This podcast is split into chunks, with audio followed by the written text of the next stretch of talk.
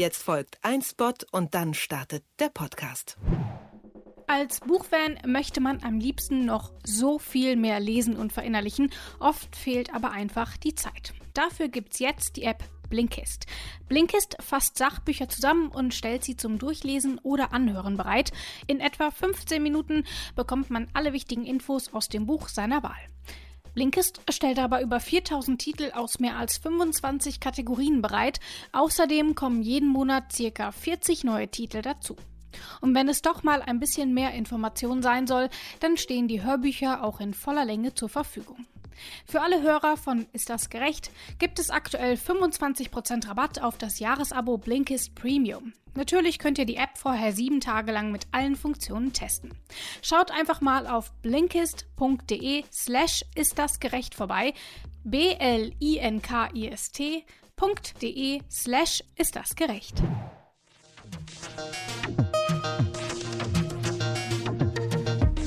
Ist das gerecht? Der Podcast über aktuelle Urteile und Grundsatzfragen der Rechtsprechung mit Achim Dörfer.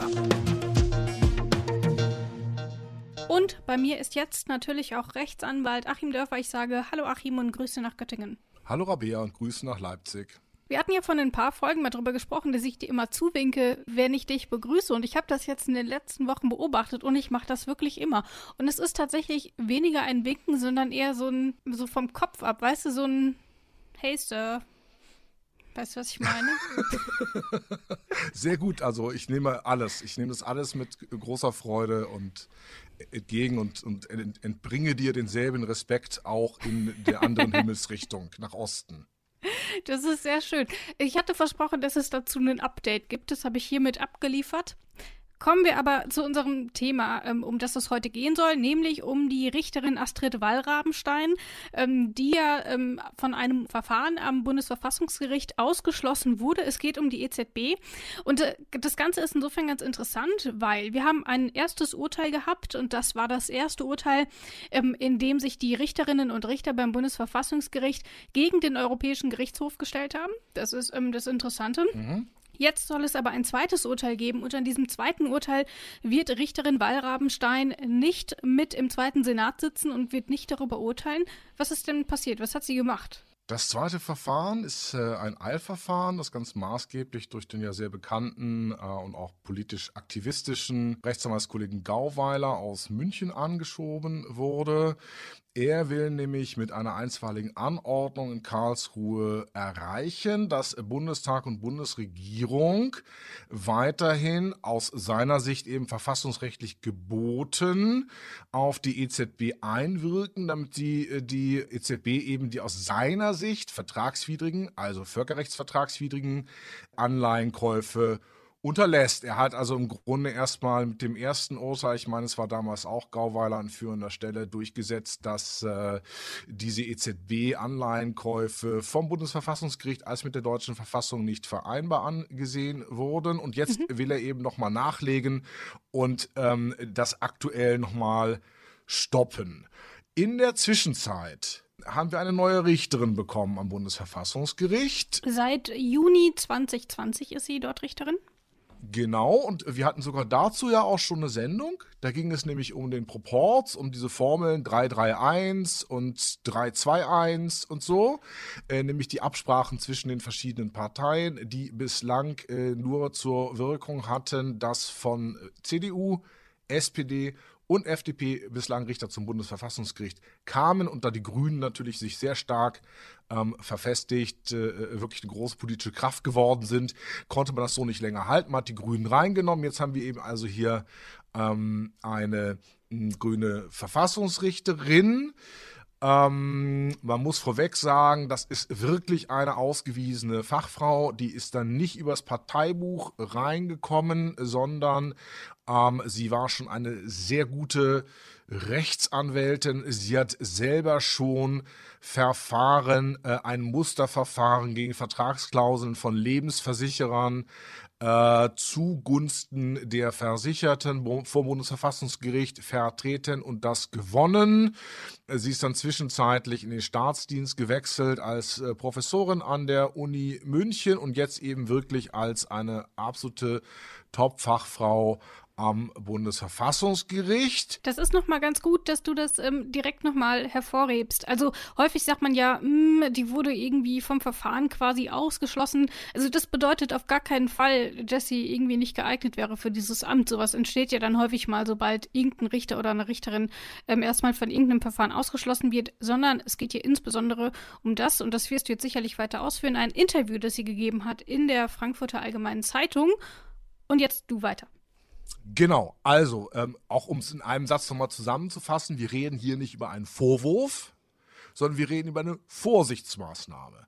Und jetzt hat sie zwischen ihrer Ernennung und ihrer Vereidigung, als sie im Prinzip natürlich schon damit rechnen musste, dass sie äh, demnächst an Verfahren in entscheidender Stelle teilnimmt, der Frankfurter Allgemeinen Sonntagszeitung ein Interview gegeben, in dem sie sich auch geäußert hat zu dem vorher ergangenen Urteil zum EZB und da ähm, sowas gesagt hat in der Richtung, ja, das ist jetzt für die Zukunft vielleicht nicht so bedeutsam und so äh, bindend. Und vielleicht sollten sich da ja auch mal EuGH und Bundesverfassungsgericht zusammensetzen und Entschuldigung sagen und Zitat weiterhin sagen, Schwamm drüber, lasst uns nach vorne blicken. So, man kann das jetzt ähm, durchaus deuten als Kritik an diesem bisherigen Urteil. Auch das ist noch nicht so schlimm, weil, da muss man ganz genau trennen, da werde ich auch sicher noch mal ein bisschen genauer und mehrfach drauf eingehen. Ein Richter kann natürlich eine persönliche Meinung haben. Und mhm. jeder Richter hat eine persönliche Meinung. Der Richter, er denkt, er sei quasi eine weiße Leinwand. ähm, der hat einen riesengroßen weißen Fleck, wie wir es in der Psychologie sagen, dass er nämlich nicht selbstreflektiert genug ist, um zu erkennen, dass er natürlich immer irgendwie ein, äh, wie man es im Englischen sagt, Bias, also eine Neigung in eine bestimmte Richtung hat. Die Frage ist eben nur, wie man im zweiten Schritt damit umgeht. Und da ist es eben ganz wichtig, dass man dann immer noch strukturell offen für das andere Argument bleibt und auch in der Lage ist, seine Meinung ähm, aufgrund von Argumenten, aufgrund von auch nochmaliger Rechtsprüfung auch ändern zu können. Das ist dann nämlich die Unparteiischkeit. Also man kann durchaus äh, von etwas ausgehen, was ähm, der große Rechtswissenschaftler Josef Esser in den 50er Jahren mal das richterliche Vorverständnis genannt hat. Man geht mit diesem Vorverständnis rein, aber man braucht die strukturelle Offenheit, dieses Vorverständnis ändern zu können und damit dann eben doch wieder neutral beiden Parteien gegenüberzustehen. So, und jetzt muss man sich diese Äußerungen mal anschauen von Frau Wallrabenstein, über die im Übrigen auch geschrieben wird, ähm, dass sie sehr undogmatisch sei, dass sie in der Lage sei, wirklich ihre Meinung aufgrund besserer Argumente zu ändern in der Diskussion. Also eine Frau, die durchaus strukturell in der Lage ist, es genau richtig zu machen. Und jetzt kommen wir zum ganz wichtigen Punkt bei der Befangenheit. Das wird hier im Übrigen auch in der Presse mal wieder klassisch falsch berichtet. Leider machen das auch viele Richter falsch. Es wird immer davon geredet, die Befangenheit spreche dagegen, dass ein Richter am Verfahren teilnimmt. Falsch.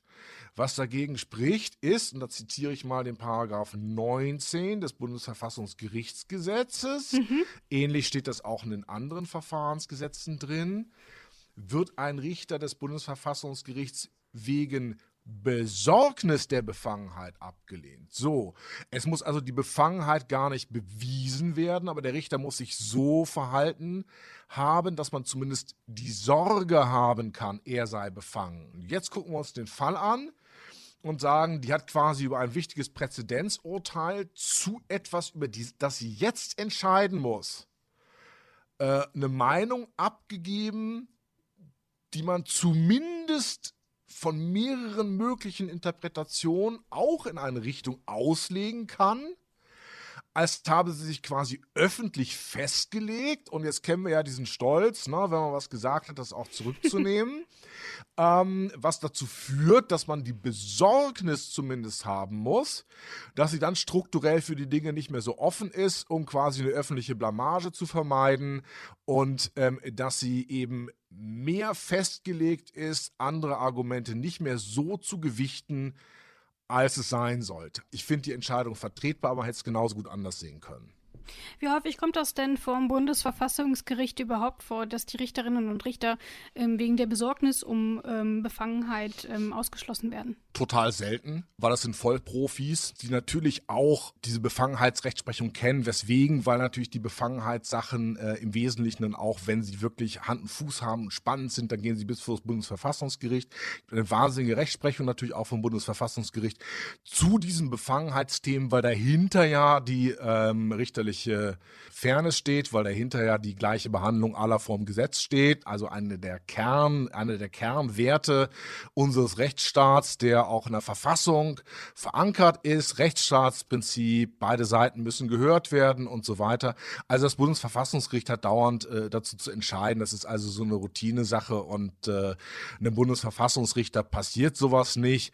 Und ähm, wenn er befürchtet, dass er befangen sein könnte, weil er zum Beispiel in der früheren Anwaltstätigkeit mal einen der Parteien vertreten hat oder so, dann würde er es normalerweise gar nicht erst zu so einem Antrag eines Anwalts kommen lassen, sondern sich von vornherein vom Verfahren zurückziehen.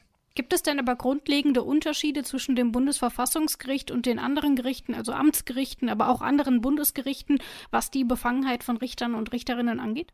Nee, eigentlich gar nicht. Der Wortlaut ist ja immer so, ne? Besorgnis mhm. der Befangenheit und dann kann man einen Antrag stellen und dann wird ausgeschlossen, auch von den Formalien her. Hier muss es gestellt werden, der Antrag bis zur ersten mündlichen Verhandlung. Äh, so auch sonst. Man musste als Anwalt immer sehr, sehr schnell reagieren, Verhandlungsunterbrechung äh, beantragen, sich zurückziehen, den Antrag schriftlich formulieren, den Antrag schriftlich beim Gericht einreichen, äh, mit meiner Handschrift 128 äh, Bit verschlüsselt. Ja, und dann, äh, wenn man das nämlich diesen Zeitpunkt verpasst und nach dem Urteil hat man auf einmal so, so ein Störgefühl, da ist es zu spät.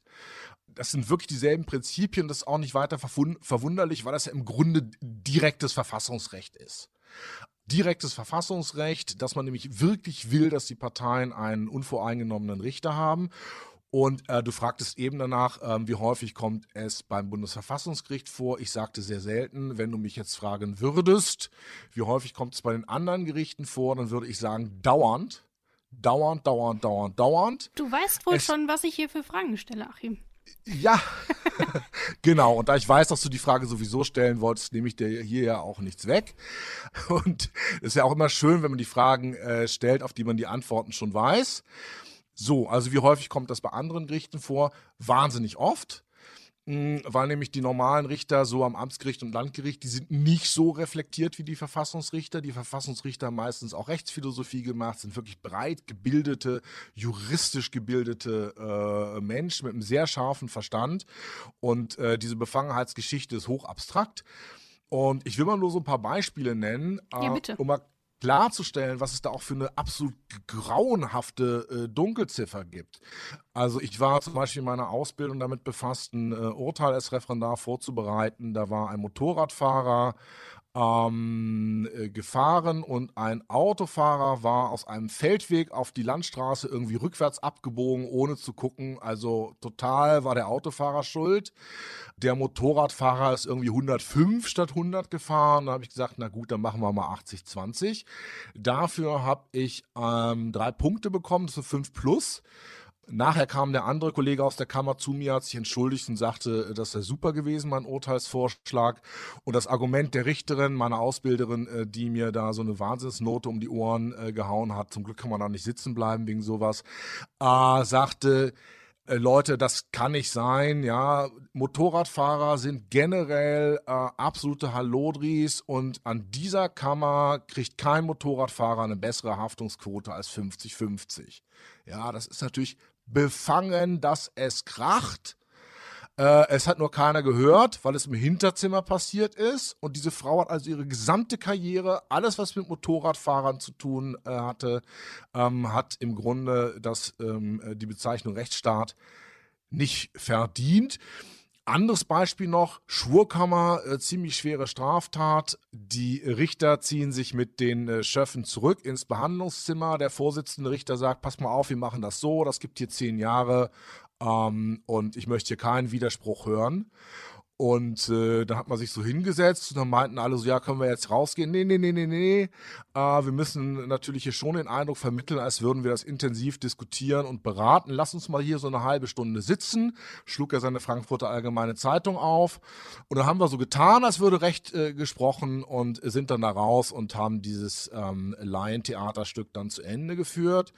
Äh, auch das natürlich Befangenheit bis zum geht nicht mehr, weil dieser Richter ja strukturell die Argumente der Schöffen und seiner Beisitzer, die er ja hätte hören müssen, mhm. hat er von vornherein abgeblockt. Das heißt, er hatte sich eine, eine Auffassung gebildet und war dann eben nicht mehr offen, sie zu ändern. Und diese Offenheit, das nochmal zu ändern, das ist eben ganz wichtig.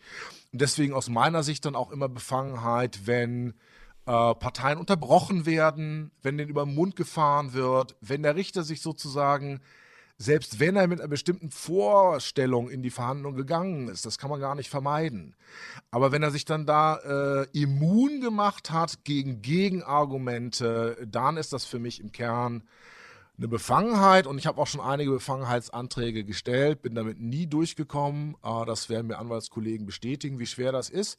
Ein einziges Mal ähm, hat eine Richterin sich selber für befangen erklärt, weil nämlich mein Mandant ihr Zahnarzt war. Oh. Und ich glaube, sie wollte so diese Situation, na, Frau so und so, das ist aber nicht schön gelaufen letzte Woche, deswegen heute mal ohne Spritze.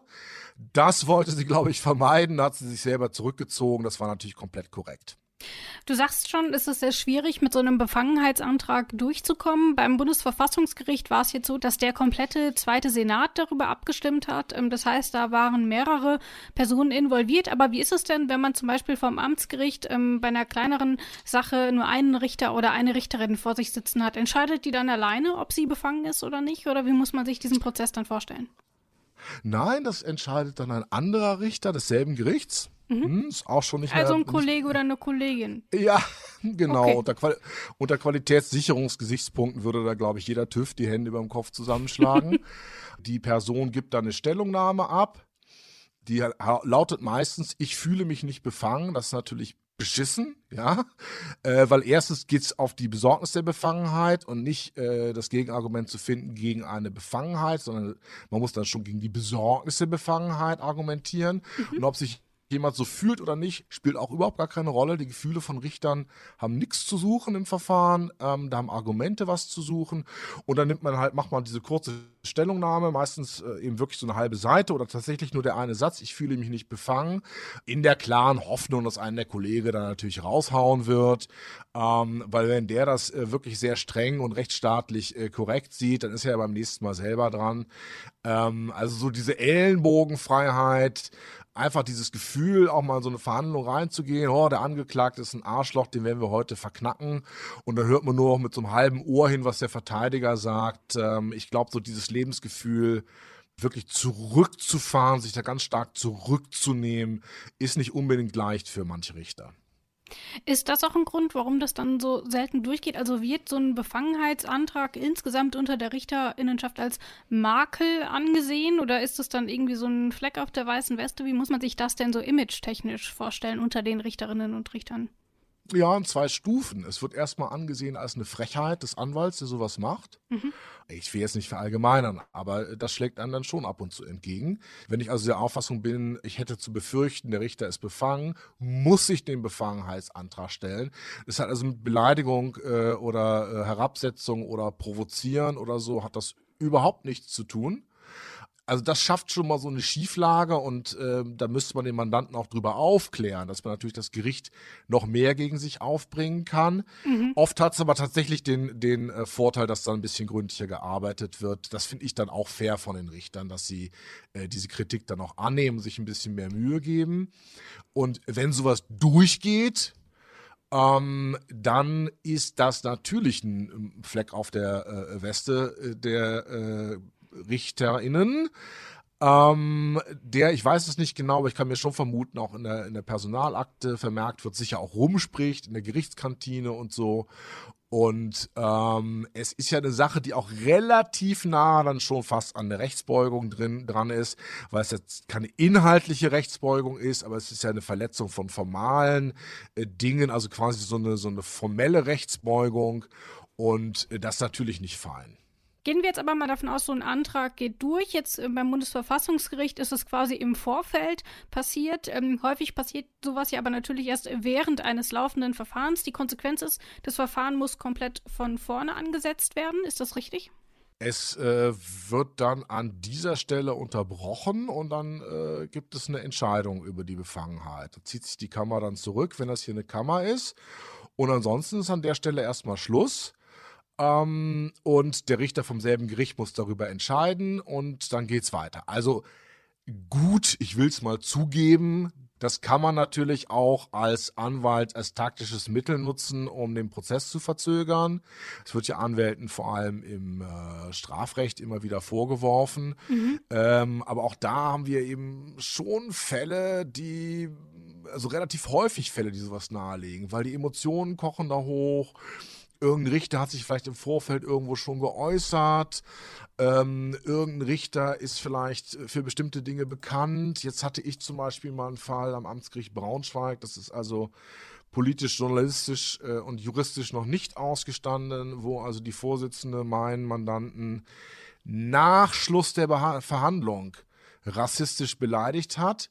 Ganz übel. In dieser Phase kann man nämlich nichts mehr machen weil die mündliche Verhandlung ist schon vorbei und ich habe ja auch nichts verpasst, weil die rassistische Beleidigung kam ja erst danach, quasi bei der Urteilsbegründung beim Rausgehen. Aber wenn jetzt dieselbe Richterin mal wieder was mit meinem Mandanten zu tun haben würde, würde ich sie natürlich sofort wegen Besorgnis der Befangenheit ähm, ablehnen, weil wenn sie schon mal die Kultur meines Mandanten als minderwertig beschimpft hat, ähm, ist nicht davon auszugehen, dass sie dann noch äh, frei äh, sozusagen und unbefangen urteilen kann. Also ähm, da könnte man das auch im Vorwege eben geltend machen, in so einem Falle. Das heißt aber quasi rückwirkend kann ich dadurch das Urteil irgendwie, kann ich, das ist kein Revisionsgrund oder so, dass dann mm -mm. vielleicht im Nachhinein irgendwie auf dem Gang noch irgendwas gesagt wird und da merkt man plötzlich, oh, äh, der Richter oder die Richterin, die haben wohl irgendwas gegen mich oder den Mandanten oder die Mandantin. Ähm, und dann kann ich aber nicht sagen, Moment, wahrscheinlich war das während des Prozesses auch schon so, da lege ich doch lieber nochmal irgendwie Revision ein oder das geht dann nicht.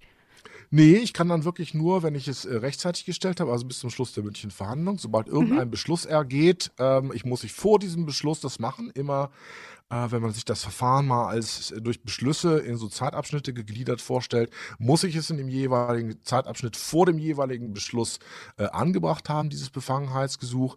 Ähm, ich halte das für eine Gesetzeslücke. Ich habe es eben wirklich ganz schmerzlich in diesem einen Falle ähm, erfahren. Ja, da läuft das Verfahren so vor sich hin. Man denkt so, oh Mensch, die geht aber ganz schön streng mit uns um.